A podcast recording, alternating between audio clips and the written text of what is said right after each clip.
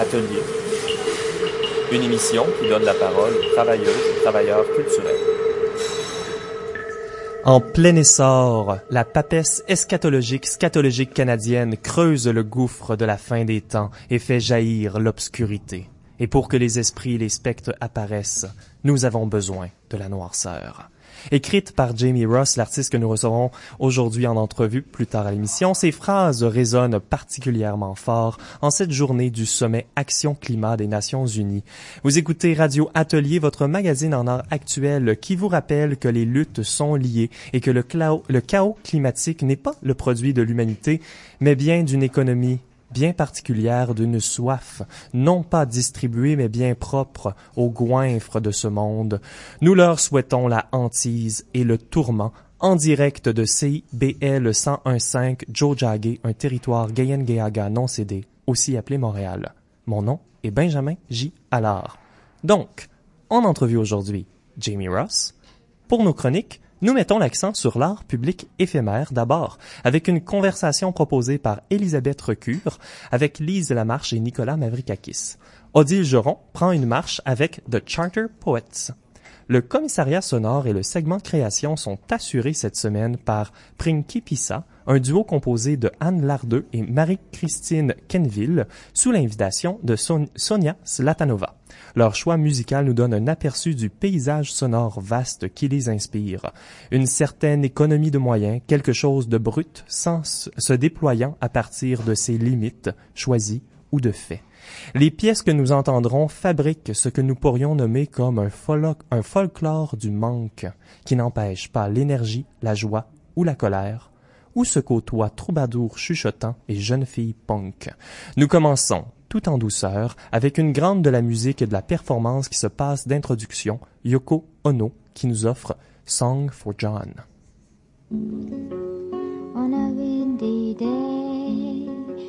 Let's go on flying.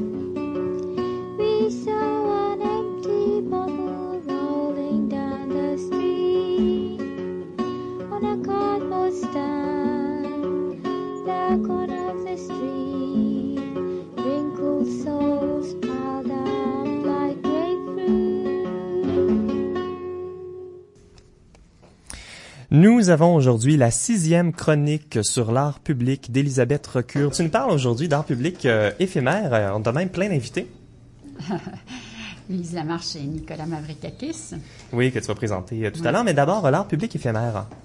Oui, euh, ça comprend autant euh, des installations, de la photo, de la sculpture, des interventions dans l'espace. Donc, c'est certain que c'est des événements parfois ponctuels, mais donc qui ne durent pas. Et on va parler de certains de ces événements depuis, euh, depuis les années 2000. Euh, donc, c'est contraire à, par exemple, des symposiums qui ont laissé les œuvres sur place après avoir été euh, exposées. On a ça, par exemple, sur la montagne, on a des restes, euh, des traces d'un symposium de 1964. Mhm.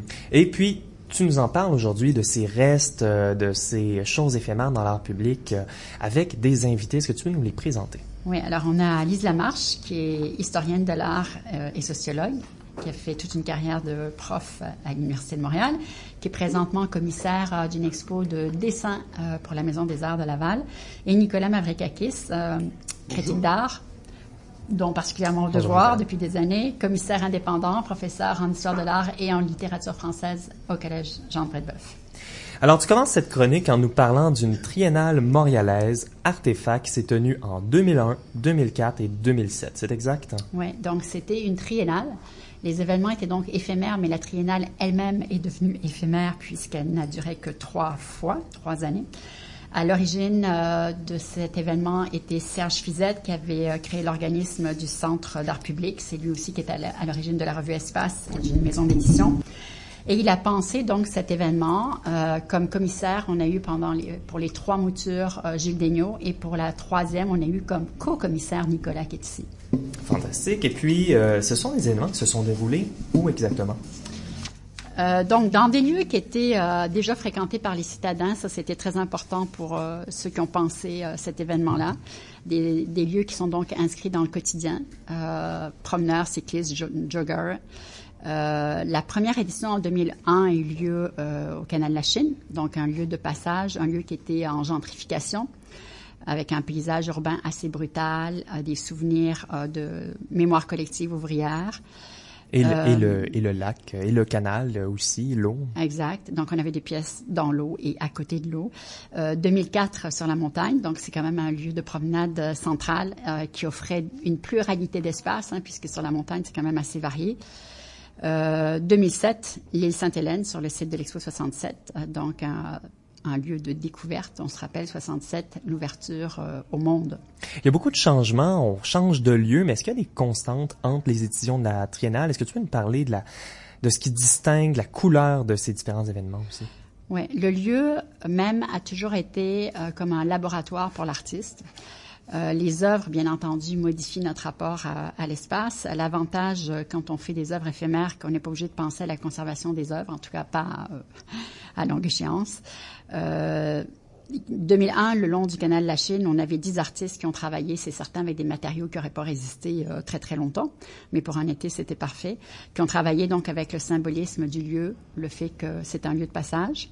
On avait par exemple des néo-nymphéas de Kozik en styromousse, donc le styromousse, euh, ça ne serait pas conservé très longtemps. Un container radeau de Pierre Bourgault, on avait des végétaux capteurs de polluants pour le projet euh, écologiste de Francine Larrivée. On avait des embarcations de papier de Michel Léon. En fait, il y a une seule euh, œuvre euh, éphémère qui est restée, c'était la piste cyclable, euh, la fausse piste cyclable de Michel Debrouin, dont je pense qu'il nous avait parlé quand il était venu ici. Oui, moi j'aime toujours euh, tenter de suivre le trajet lorsque je passe du vieux port euh, à Verdun et les autres euh, les autres lieux. Bon, euh, pour Artefact en 2004, donc on se rappelle, c'était sur le Mont Royal, sur la montagne. Ce lieu-là a dû changer les possibilités. Oui, parce que comme je disais, euh, certain que la montagne, c'est très varié. Il y, a des, il y a des bosquets, il y a de la, de la prairie. euh, euh, donc c'est certain que aussi il y a un melting pot de gens qui euh, qui euh, fréquentent la montagne et dans le fond cette euh, cette diversité là on l'a retrouvée aussi dans les médiums des artistes. On avait des écriteaux par exemple de Monique Bertrand euh, accrochés aux arbres, euh, une sculpture machine de Martin Boisseau, la volière de Yannick Pouliot dont on a parlé l'autre jour. Euh, Michel Goulet a fait une œuvre participative donc avec les gens sur les clôtures. Euh, on avait des fausses images publicitaires de Doyon Rivet. Donc c'était très varié. Oui, un, large spectre d'inspiration, de voix différentes. Et puis la dernière édition en 2017, euh, en 2007, je veux dire, qu'est-ce qui s'est passé? Euh, donc, on disait l'Expo 67, c'est quand- c'était quand même un, un instant de grande liberté. Euh, les artistes euh, ont suivi ça pas mal en, en citant, en reprenant pour eux certaines, certains des courants artistiques des années 60. Donc, on avait des œuvres qui pouvaient être euh, néo-minimalistes, euh, aussi bien que du land art, de l'art militant, plus dénonciateur. En fait, c'est des œuvres qui ont fait pas mal réfléchir. Oui, tout à fait. Et l'Expo 67, c'était le lieu de cette exposition-là en 2017. Ouais. Alors, faire réfléchir, euh, c'est ce qui, euh, c'est ce que je pense aussi affirme Nicolas Mavrikakis, il nous le dira, ou tu nous le diras, Nicolas. Donc, tu as réactualisé une œuvre qui avait été très éphémère. Hein? Euh, Oui, puisqu'elle quelle est, elle est parle? restée quelques jours en place. C'est la croix du Mont-Royal que Pierre Rayot avait recréée pour, euh, en 1976 pour le, dans le cadre de l'événement euh, Corridor, qui a été voulu, qui a été voulu par la ville de Montréal, mais qui a été sabordée, détruite par euh, par le maire Jean Drapeau, qui trouvait que les œuvres n'étaient n'étaient pas des œuvres en fait, c'était c'était de la cochonnerie, donc il fallait les enlever, mais sur, parce que quelques œuvres critiquaient aussi le maire. Donc voilà, la croix elle est restée quelques jours et donc on l'a recréée 40 ans plus tard avec Marc Carrier, c'était mon idée de la recréer. Et euh, on s'est retrouvé avec les mêmes problèmes euh, qu'il y a 40 ans. C'est vraiment, vraiment du délire là, du délire de la part des. Vous savez, le, le principal ennemi de l'art public là, on pourrait croire que c'est public, qu'il faut aller chercher l'accord du public, mais le principal ennemi c'est c'est c'est c'est c'est la ville, c'est les gouvernements. Le public est instrumentalisé. Souvent, les, le gouvernement et le public vont dire ah, le public n'aimera pas ça. Oui, et puis on se sert d'une d'une personne ou deux qui vont se plaindre pour pouvoir euh, interdire des choses parce que parce que parce que dans le fond le- les gens qui sont en politique sont sont, sont très incultes pour la plupart d'entre eux. Moi, moi je- ce que j'aimerais savoir, Nicolas, c'est- au départ, Pierre Ayotte, euh, cette croix. Oui. Qu'est-ce que ça avait pour lui comme importance? Mais c'est une œuvre, on peut pas savoir. euh, il, il- a toujours fait des pirouettes aussi. hein, il- il- C'était quelqu'un de, je crois moi, de très intelligent. Donc il, il nous a pas dit j'ai fait ceci ou j'ai fait cela. On a, on a des traces, on a des textes. L'université McGill euh, avait mis un petit panonceau à côté dans lequel il y avait des choses assez agressives envers la religion.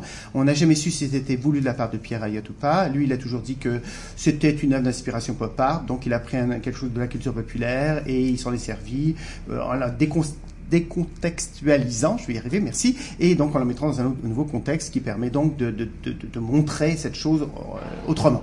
J'ai l'impression qu'on parle de la croix, mais qu'on n'a pas expliqué exactement qu'est-ce que c'était la croix? Est-ce que tu peux nous expliquer l'œuvre? Alors c'est assez simple, c'est une réplique plus petite de la croix, qui est comme couchée, comme La croix du Mont-Royal, La croix ouais. du Mont-Royal, qui date des années 20, qui n'a pas toujours été là, hein, d'ailleurs, il faudrait peut-être le rappeler aussi aux gens. Et, euh, et donc elle était mise sur le terrain de l'Université McGill, sur la rue Sherbrooke, euh, et Pierre Ayotte avait même pensé à un moment donné qu'elle soit euh, sur un système euh, mécanique qui aurait fait qu'elle descende et qu'elle remonte, qu'elle soit abattue continuellement toute la journée, en fait. été charmant. Oui. Euh, et et dis-moi donc, euh, la recréation, Oui. euh, elle a été sur le terrain des, des Non, non, non, non, non, non, non, non. Alors là, j'insiste beaucoup là-dessus parce Ouais. que c'est, nous étions sur le terrain public, le domaine public. mais proche des sœurs hospitalières. Bah, proche, proche, proche. On est toujours proche d'un truc religieux à Montréal. C'est pas une rue, c'est, il y a bien, il y a bien un, un martyr euh, catholique quelque part qui a été enterré ou, euh, bien. Euh, non, on était, on était très loin. On était sur, sur le passage, on était sur du parc, on est sur le, terrain du Mont-Royal, qui est le domaine public. Alors là, quand on nous a dit que ça allait choquer ces bonnes sœurs, excusez-moi, mais moi je les rencontrer et elles m'ont dit que elles étaient contre la censure. Alors là, c'est le Coder qui a voulu nous censurer. Là, et puis il faudrait peut-être pas oublier, là, il est en train de se refaire une virginité, ce, cher monsieur, mais euh, il a voulu nous censurer. Et j'utilise le mot censure, malgré qu'on m'ait dit que si je l'utilisais, il y aurait- des représailles à mon égard. Voilà. Mais vous avez été aidé par l'arrondissement de Mont-Royal, finalement. Mais on a été aidé par, euh, on avait les autorisations, on avait le bureau d'art public qui nous a, pendant deux ans j'ai travaillé au bureau d'art public, on nous avait dit que l'œuvre était acceptée et à quelques jours avant d'installer l'œuvre, on nous a voulu nous censurer et euh, voilà, on s'est battu, on a gagné, voilà, c'est tout. Et donc, cette œuvre éphémère, qui Oui. était éphémère pour la deuxième fois, elle est restée éphémère combien de temps elle est restée plus longtemps parce qu'on l'a laissé plus de deux mois en place, alors Uh-huh. que Pierre Ayotte, euh, en fait Pierre Ayotte l'a même pas vu, il dit qu'il a, il l'a vu en, auto- en, en taxi, en arrivant de l'aéroport, il l'a croisé rapidement, donc même lui l'a pas vu, donc on- j'ai eu le bonheur de recréer euh, une œuvre qui a duré plus longtemps que l'original, vous vous rendez compte? C'est un peu paradoxal. C'est quoi ça, ça, ça, ça a non-sens. Mais on aurait dû recréer tout Corridor en fait, c'est ça qui aurait été un beau projet. Mais bon, ça demande de l'argent. Nous, la croix nous a coûté quand même, il a fallu qu'on trouve 30 000 dollars pour la recréer. Voilà. Mais je vais pas euh, tenir le crachoir. Donc, ça a, pris toute, a- ça a pris toute une équipe, euh, finalement, et quand même Oui. beaucoup d'efforts pour recréer. Oui, et, ce- et des dons aussi. Les gens nous demandent de l'argent et le plateau Mont-Royal a pris position. Ouais. Le maire du plateau Mont-Royal a pris position pour notre projet. Alors, après ça, on a dit qu'on avait été instrumentalisé des conneries. Moi, j'avais qu'un seul but, c'était monter une œuvre d'art. C'était pas de faire de la politique. Donc, euh, ça a pris quand même une équipe pour euh, être capable de, de recréer cette œuvre. Oui. On constate souvent qu'une œuvre euh, n'est pas le fait euh, d'un seul artiste. Euh, Lise, euh, qui est avec nous, va être d'accord avec cet énoncé. Lorsque je t'ai invité à participer à cette chronique, Lise, tu as pensé euh, à nous faire part d'idées débattues par René Payan dans les années 80. Pour ceux qui ne connaissent pas René Payan, c'était donc un professeur d'histoire et de théorie de l'art à l'Université de Montréal à cette époque et donc un collègue euh, de Lise. Tu partages euh, son idée de l'œuvre composée des rapports entre objet, artiste, public, institution. Donc, ce ne serait pas l'œuvre d'un seul artiste. Qu'en est-il de cette... euh, Ben, là, c'est peut-être donner beaucoup de, une importance à une seule personne en, en parlant de René pour, pour ça, parce que c'était un peu des idées dans l'air à l'époque.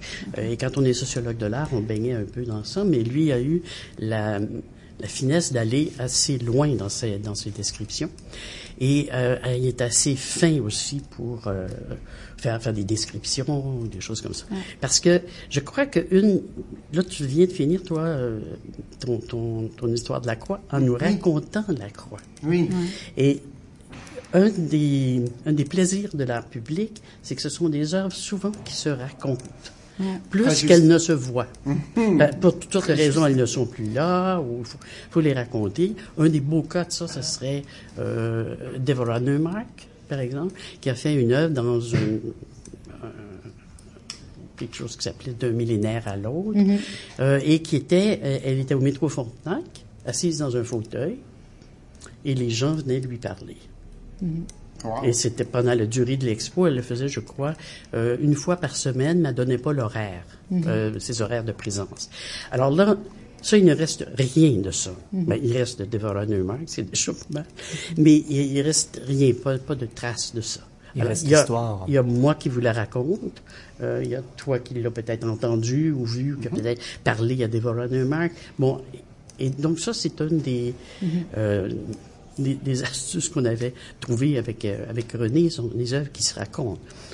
Euh, moi, aujourd'hui, je sais pas, je, je voulais parler de René un peu, mais comme ça, mais sans plus, parce que ça prendrait des heures, puis on n'est pas, on n'a pas des heures, semble-t-il. Euh, alors, je, je sais pas, je voudrais juste soumettre un peu au sujet de art temporaire et art pérenne et tout ça, quelques ruses qui sont adoptées maintenant pour faire échec à toutes sortes de problèmes qu'a l'art public.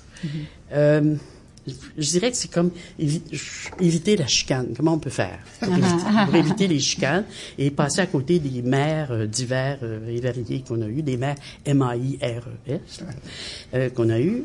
Et j'ai trouvé deux, deux solutions, celle de Deborah Neumark et de d'autres, qui sont de faire des performances Ouais, ouais. où l'artiste est présent, il fait quelque chose. Il y en a eu ici, je pense, euh, au deuxième étage, à un moment Ouais. donné. euh, Tout à fait. Le 222, c'est, euh, je crois, la seule, euh, et le seul édifice avec un 1% euh, d'art de performance. c'est ça, un 1% parler, si je peux Ouais, dire, ouais. ou danser.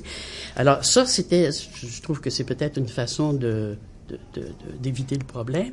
Et une autre qui me semble beaucoup plus euh, difficile à, pas à expliquer, mais oh, qui, est difficile pour moi à subir, je dirais, c'est l'importance qui est accordée maintenant au son et lumière. Et ça, on- là, c'est vraiment bon, ça, c'est fort, parce que personne s'énerve. Euh, C'est une, œuvre d'art le- Jacques Cartier, euh, le pont Jacques Cartier est illuminé, tout le monde est content, on est ravi, et ça crée aucun problème. Et on parle pas des coûts, là. On parle pas de combien ça a On coûté, parle- euh, de la beauté. euh, Pas du ça. tout. Mhm. Et tout. Et tout le monde est Ouais. content. Et ça me semble un petit peu euh, délicat pour un- une historienne de l'art.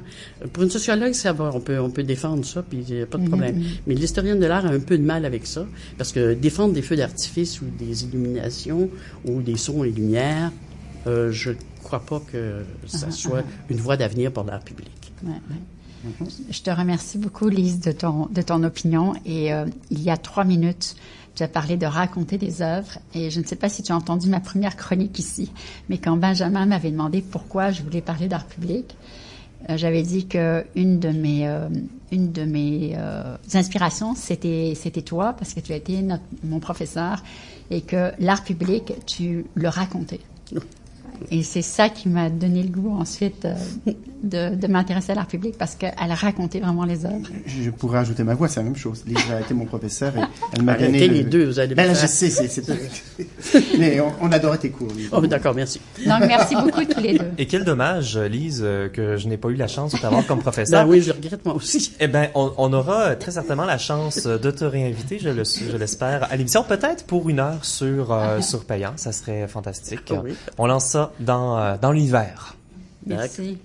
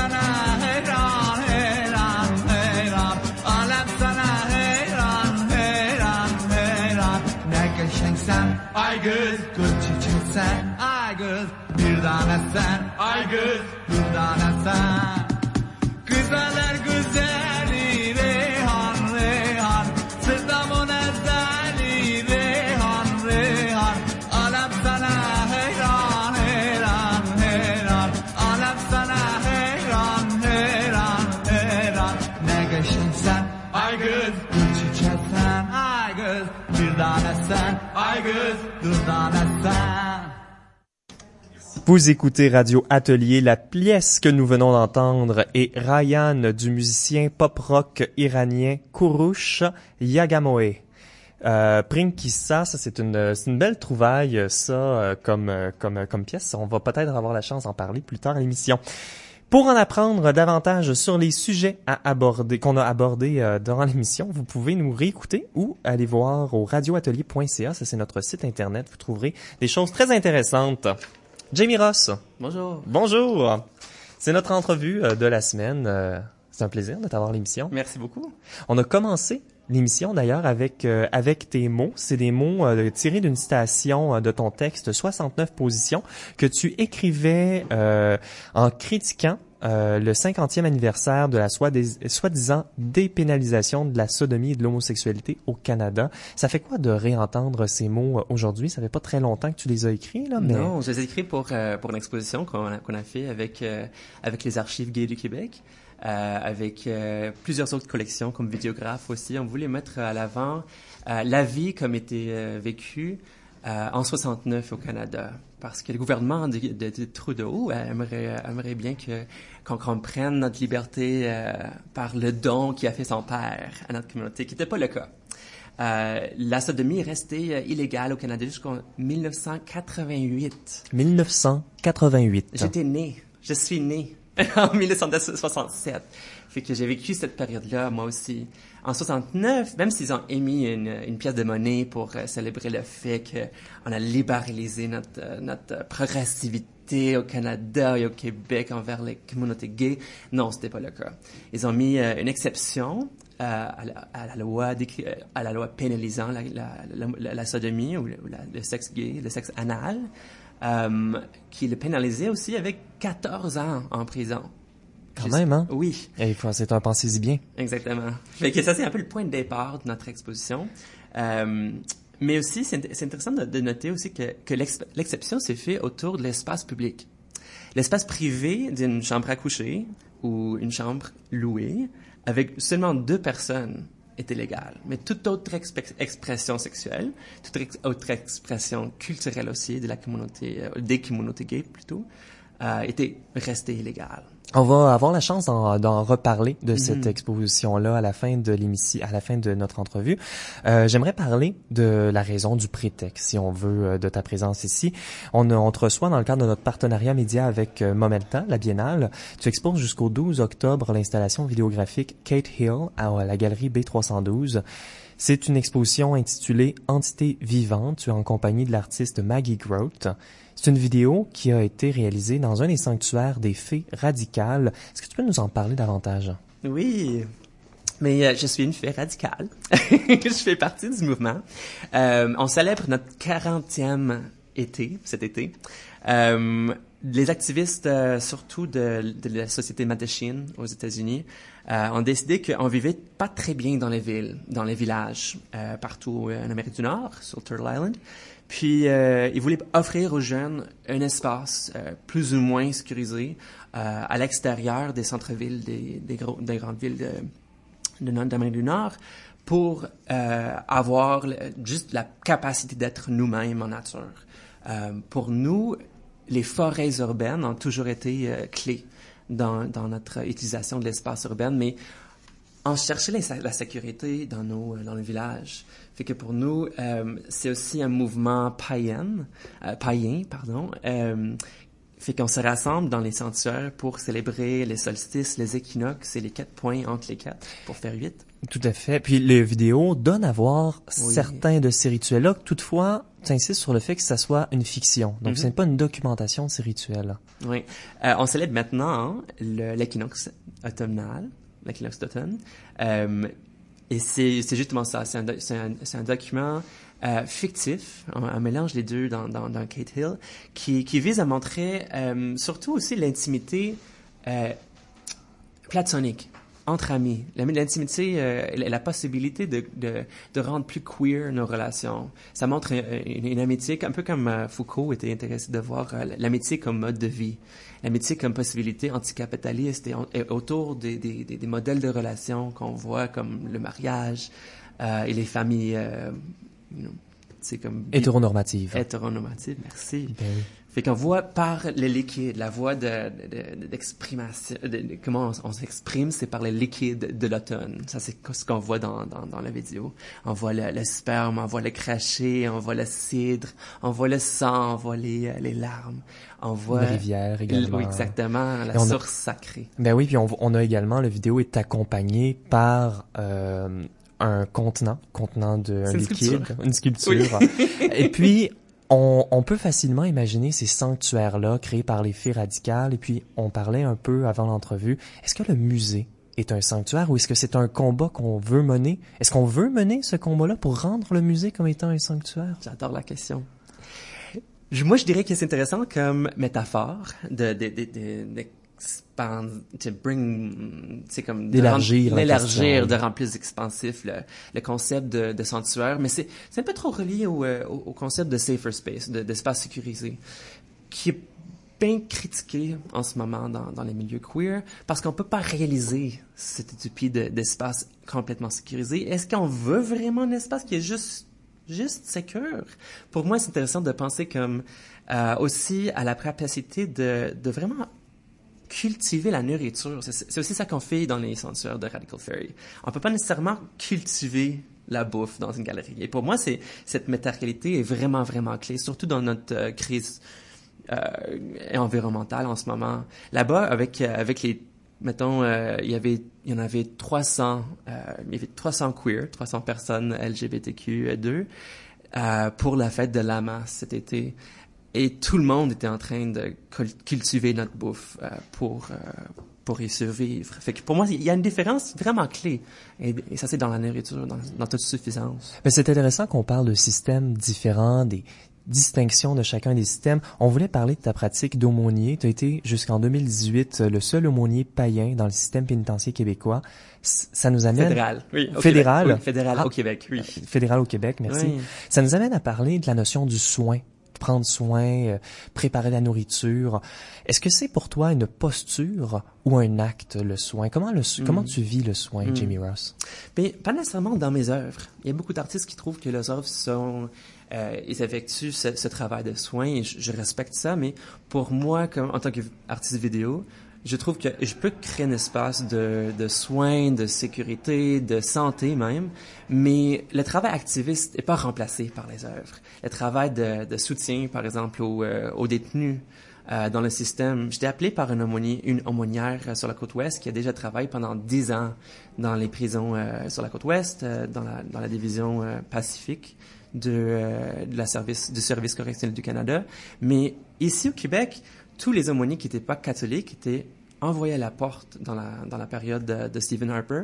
Fait que pour moi, cette implication est au-delà de l'implication artistique. Il n'y a, vraiment pas de, li- de- de lien dans, mon travail. Mais je, je trouve que c'est intéressant que je vois de plus en plus d'artistes de montrer ou de, de, laisser voir leurs autres pratiques dans la vie, leurs autres pratiques d'autosuffisance et d'activisme, justement. De plus en plus, je vois ça. Ou de radio communautaire? De radio communautaire, c'est ce que je fais aussi. Oui, tout à fait. Audio Smart. euh, moi, on n'a pas peur de, de, de mentionner les autres émissions à notre émission. Euh, donc, ouais, les artistes font de plus en plus ça, mais il y a également autre chose qui arrive de, de plus en plus. C'est ces nouvelles religions ou les, euh, les euh, le retour au païanisme, on pourrait dire.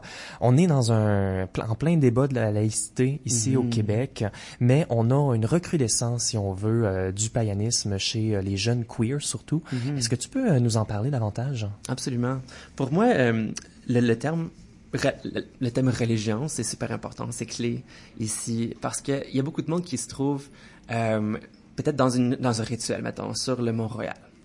Mettons un, bon exemple, parce que c'est un exemple de, d'espace euh, centenaire, une forêt qui a, qui a une histoire aussi centenaire comme espace euh, de, de, sexe gay, mais aussi d'espaces euh, de paganisme à Montréal. Mais ces personnes ne considèrent pas nécessairement comme, comme croyants ou participants d'une religion. Pour moi, c'est intéressant pour surtout faire le- le- le pont de solidarité avec ceux qui sont plus menacés par, euh, par exemple, la loi 21, qui vise à, à enlever les symboles de la religion. Si moi je porte euh, un pentagramme autour de mon, euh, de- ben, sur mon, euh, sur mon corps, c'est c'est pas aussi mal vu qu'un hijab. Et pour moi, c'est important de que que tout le monde qui qui nous rejoint dans ces rituels se voit aussi comme pratiquant. Donc, de revendiquer le nom, la notion même de religion. Absolument, absolument. Surtout aussi dans, dans, dans le milieu des arts contemporains, on voit pas nécessairement beaucoup de religion.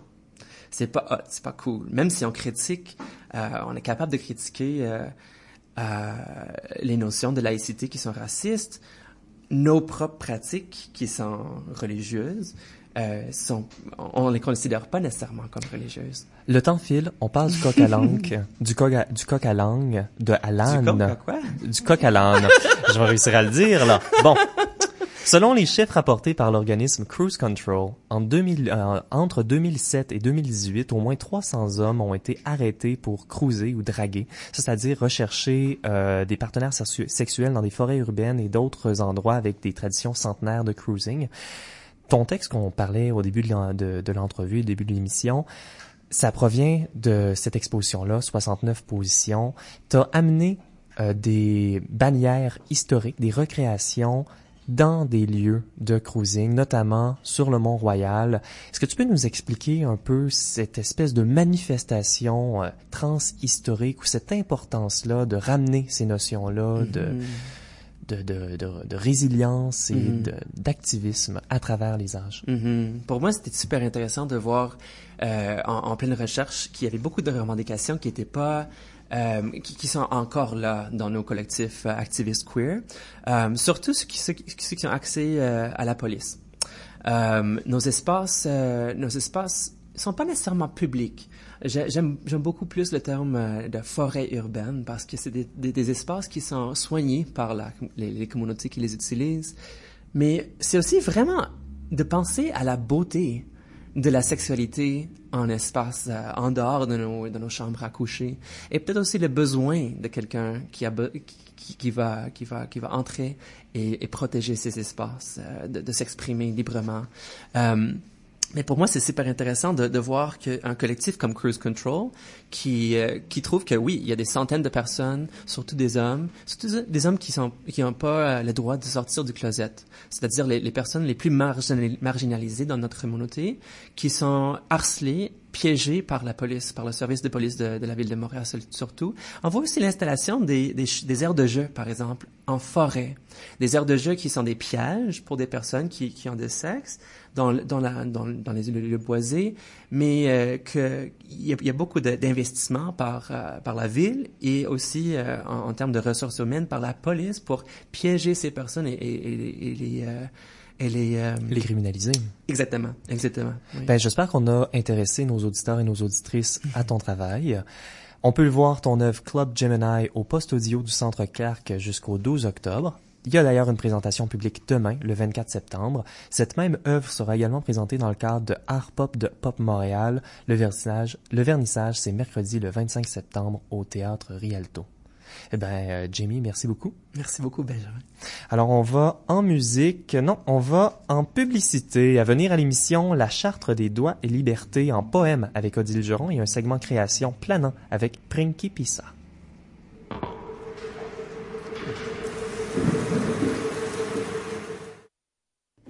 Du 5 au 7 septembre, CIBL vous convie à l'événement incontournable de la rentrée étudiante et culturelle du quartier latin. Le festival OOMF sur la rue Saint-Denis. Musique, art de rue, block party. Trois jours d'événements gratuits et le meilleur de la scène montréalaise et internationale. Du 5 au 7 septembre, rendez-vous au festival OOMF.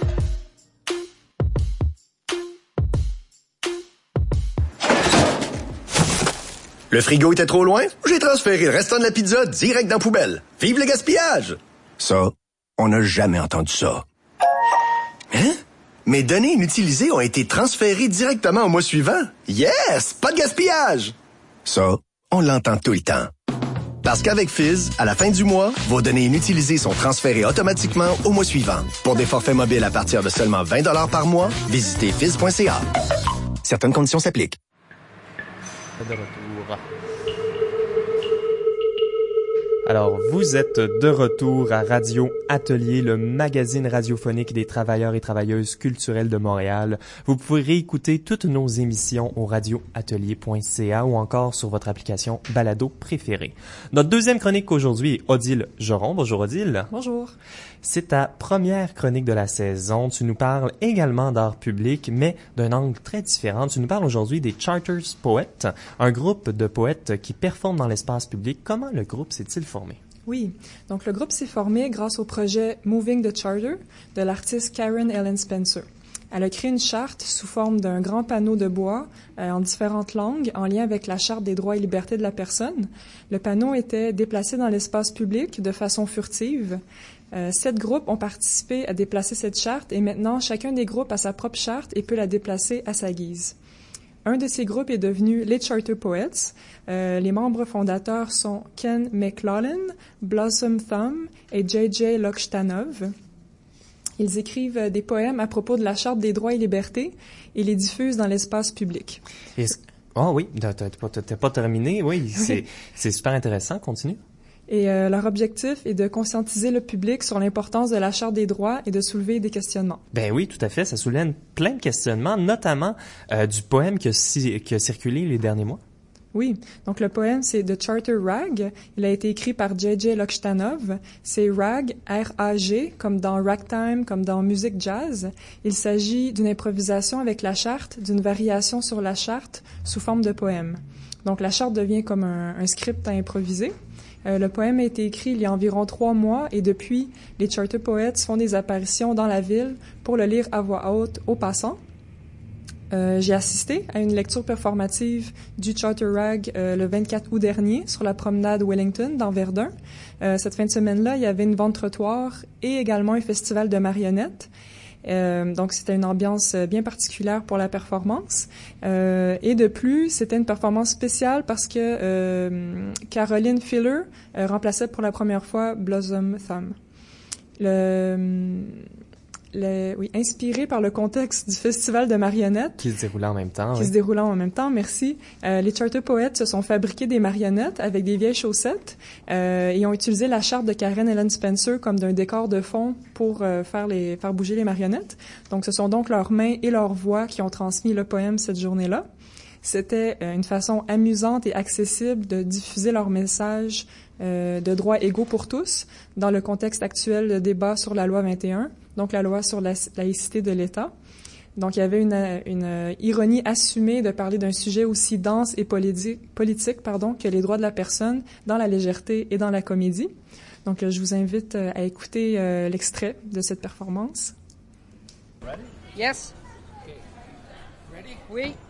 Every person, including every you, and every me, is the possessor. And you don't have to be a professor to be the possessor of many, a fundamental freedom, now. whether you want them, or whether you need them, you have unfettered liberty to write or speak. Poetry, sweet poetry, Every person, including me, including you, whether your skin is brown or white, or blue. you possess, yes, yes, yes, the freedom to express, and freedom of the press, and if someone should transgress, you can exercise, yes. your right to due process, You also have freedom of religion, and our favorite, freedom of speech, so that all and each have freedom of opinion, so you can inhale, then express, and every person, including you, including you, including you, because it's wrong for excluding you, excluding you, excluding you, when we have the friendly freedom. To assemble and associate, we can communicate, and if you're ever thrown in jail, and cannot pay your bail. You have the right to a lawyer. So they can tell your boss, your employer, or your mother or your father that for dinner you'll be late. Alors, euh, les Charter Poets n'ont pas de performance prévue dans les prochaines semaines, mais vous pouvez communiquer directement avec eux pour plus de détails. Je- Odile Geron, merci beaucoup. Merci Benjamin. On reste dans une ambiance de revendication avec la ballade de l'indifférence de Maria Violenza. Originaire de Palerme, au lieu de l'inquisition sicilienne, elle incarne la vengeance des hérétiques.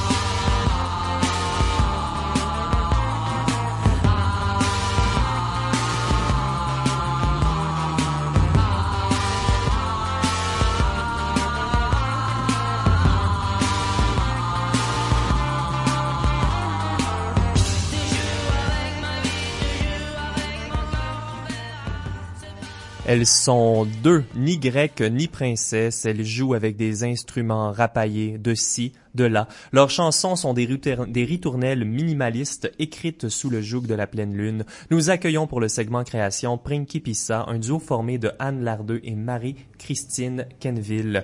Sonia Slatanova, tu es là pour nous les présenter. Bonjour. Oui, euh, duo né de cet hiver et d'une amitié longue de dix ans, Principissa, traduction grecque de princesse, se forme après une performance en galerie sur l'invitation d'une amie à mettre en musique un essai de comédie musicale politico-conceptuelle. Vous allez nous en parler peut-être. De ce texte, elles en ont fait plusieurs ritournelles et cette forme-là est restée. Le cinéma, la littérature, les mots d'une adolescente, des femmes, des artistes, des figures fortes, vulnérables ou inconnues, traversent les chansons minimalistes qu'elles écrivent.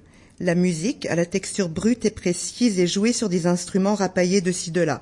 Un mélodion, une basse, un ukulélé, un tambour, une cymbale, une harpe en forme de harpe. Un xylophone en forme de harpe. Un xylophone en forme de harpe. cool, Merci. harpe en forme de xylophone. Ouais, magique. un basse critère et un guitari rebaptisé Guattari. La musique de Principissa est anacadémique. Elles disent d'elle, et là je les cite, notre musique est un peu analphabète, dans le sens que ni l'une ni l'autre avons de formation en musique. Marie avait bien un piano chez elle et une âme baroque et curieuse des influences lointaines. Elle a aussi eu une carrière comme DJ au sein de l'érudit trio royal Ertogo. Anne a appris la guitare il y a très longtemps, jeune fille à peine encore une enfant, mais elle était amoureuse de son prof, ça l'a beaucoup déconcentrée. Principissa a bien essayé plus tard de se débarrasser de ce nom pour en trouver un plus chic, un plus réfléchi qui rendrait peut-être un peu plus justice à ce qu'elles sont. Pas des princesses, pas des grecques, mais des femmes qui cherchent. Mais elles n'ont pas réussi à le remplacer. Le nom les avait, comment, choisi? Il fallait l'accepter. C'est ce qu'elles ont fait. Et est-ce que vous nous dites quelques mots sur ce que vous allez nous présenter aujourd'hui? Oui, bonjour. Bonjour, merci de nous accueillir. On est euh, assez débutante mais enthousiaste. On présente deux, deux pièces. La première, c'est une des toutes premières qu'on a faites, Marie. Ouais, la première s'appelle Jeune pousse. Alors, elle est dans sa plus simple expression, avec seulement deux instruments. Et puis, euh, on parlera de la seconde après ou? Oui, d'accord. Alors, euh, on y va avec Jeune Pousse.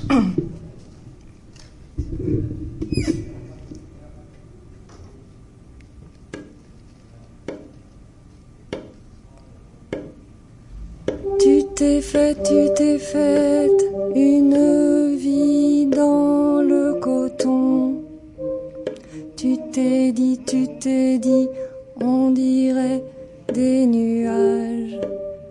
Ça doit être ça le ciel, ce coton où l'on plante des haricots au jardin d'enfants qui s'élancent et moisissent humide jusqu'à l'extinction.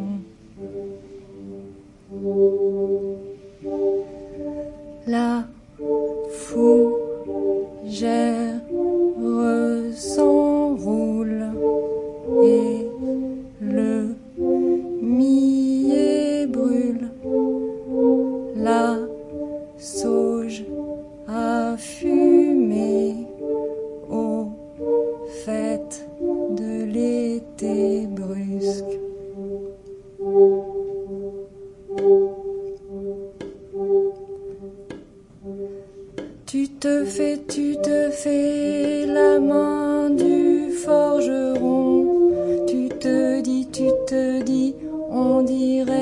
une entaille. Est-ce à dire feu ou flamme, la chaleur où l'on crée les amphores et les chaudrons, bouillant vif et piquant, surplombe la cicatrice. Sans froid, sans gris, sans su, s'essuie, sans foi, sans nuit, s'ensuit, qui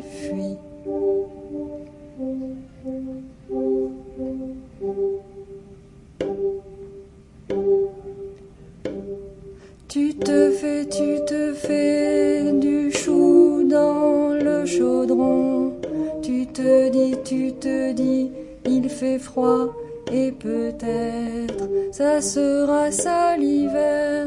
La fumée bleue et lisse, la braise et le tison. À main nue, cœur battant, chauffé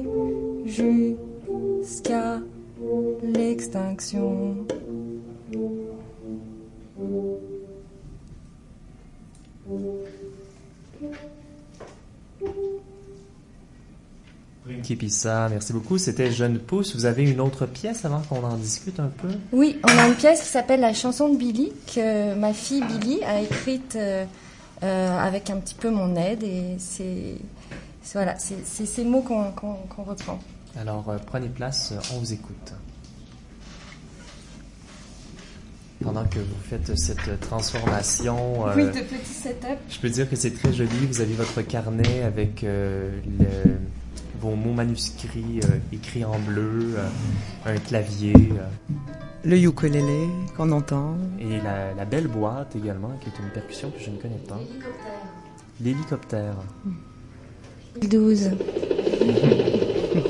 Alors c'est Billy qu'on entend. Ouais.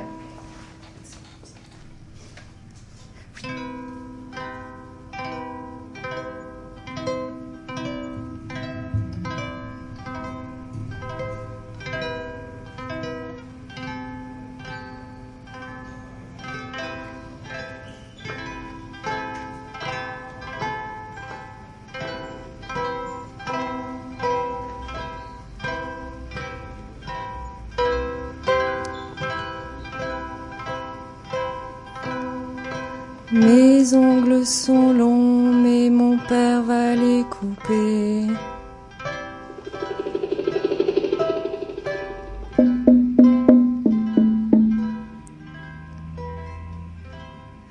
Mes cheveux détachés, je sens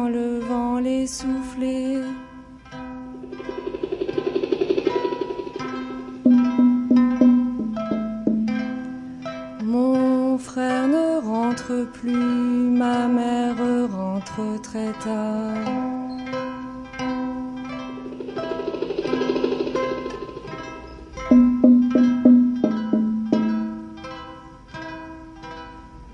Je suis seule sur mon lit, je regarde ma tapisserie.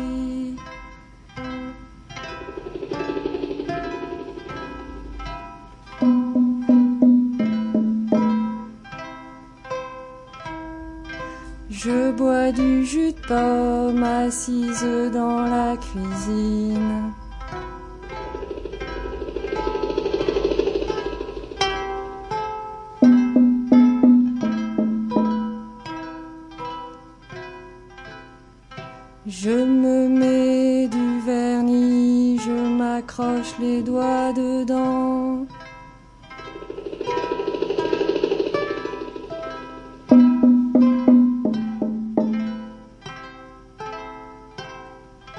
La perfection c'est fini, tant mieux c'était épuisant.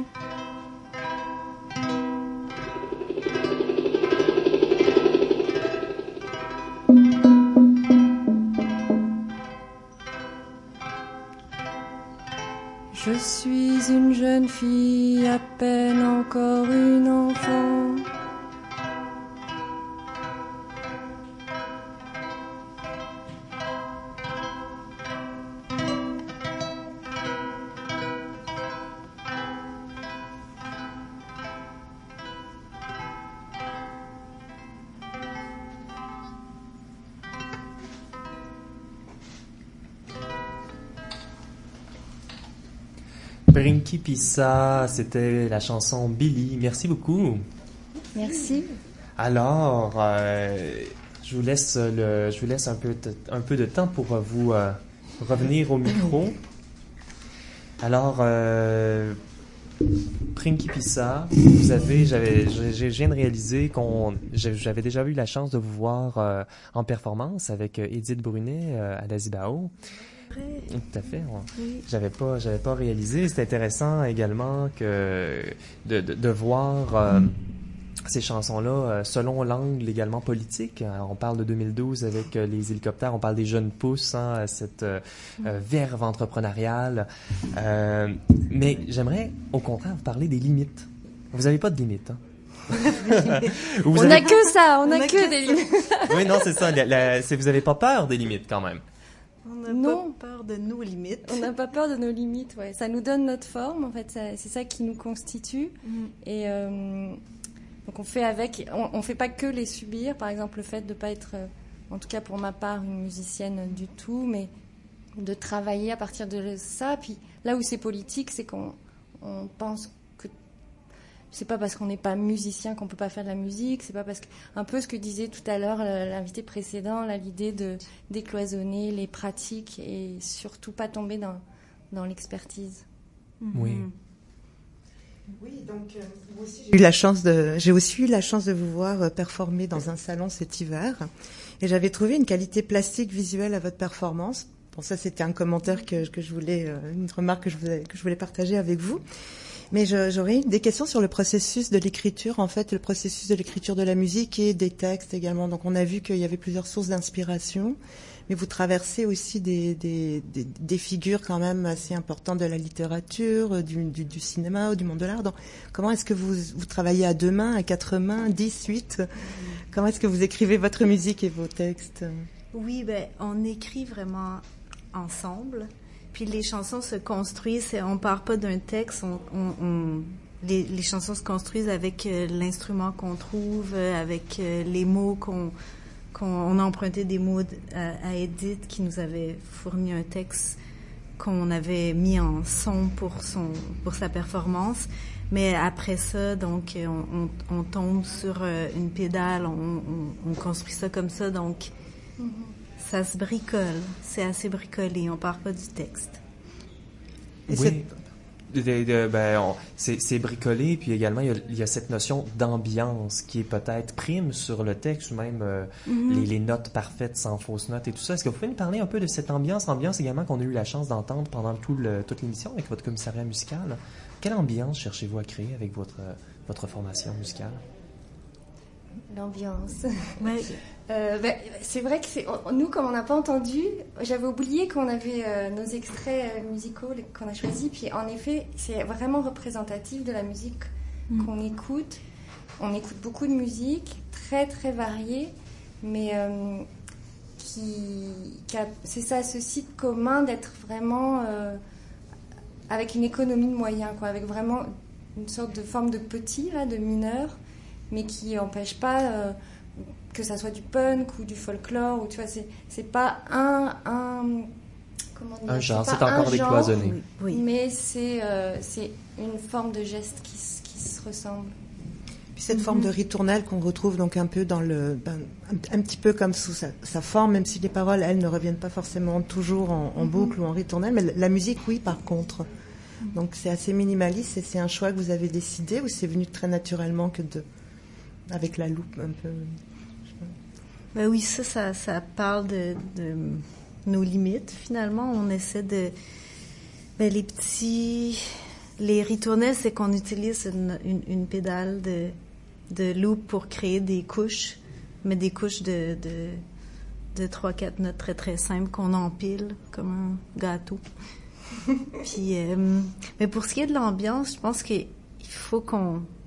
S'il y a quelque chose, on veut peut-être créer quelque chose d'enveloppant, puis il y a dans ce qu'on fait pas mal l'amitié puis le fun d'être ensemble puis de se construire euh, nos nos mots, nos lieux, les, les endroits où on est Mhm. ensemble. Ouais, puis on parlait du soin tout à l'heure, ça fait, ça en fait partie. La musique, elle est aussi dans ça, ouais, créer une ambiance qui est ouverte, que les gens peuvent euh, pénétrer sans, euh, sans souci. Nous, qui, qui est aussi perméable à, nos familles, nos amis, nos amours. Et c'est intéressant de parler de perméabilité, de ces différentes approches à la musique parce que euh, vous, comme vous l'avez dit vous-même, vous n'êtes pas musicienne professionnelle, vous avez d'autres vies. Quelle est la place de la musique dans votre vie? On en, on en écoute beaucoup, je pense, Mhm. déjà. Donc c'est comme une sorte de milieu qui, qui est aussi un lien avec la poésie, tu sais, qui est comme un, Mhm. un intermédiaire avec le monde de la littérature et de l'écrit. Je trouve que la musique permet de justement d'accueillir tout le goût des images, le goût des, des sons, le goût des, des mots.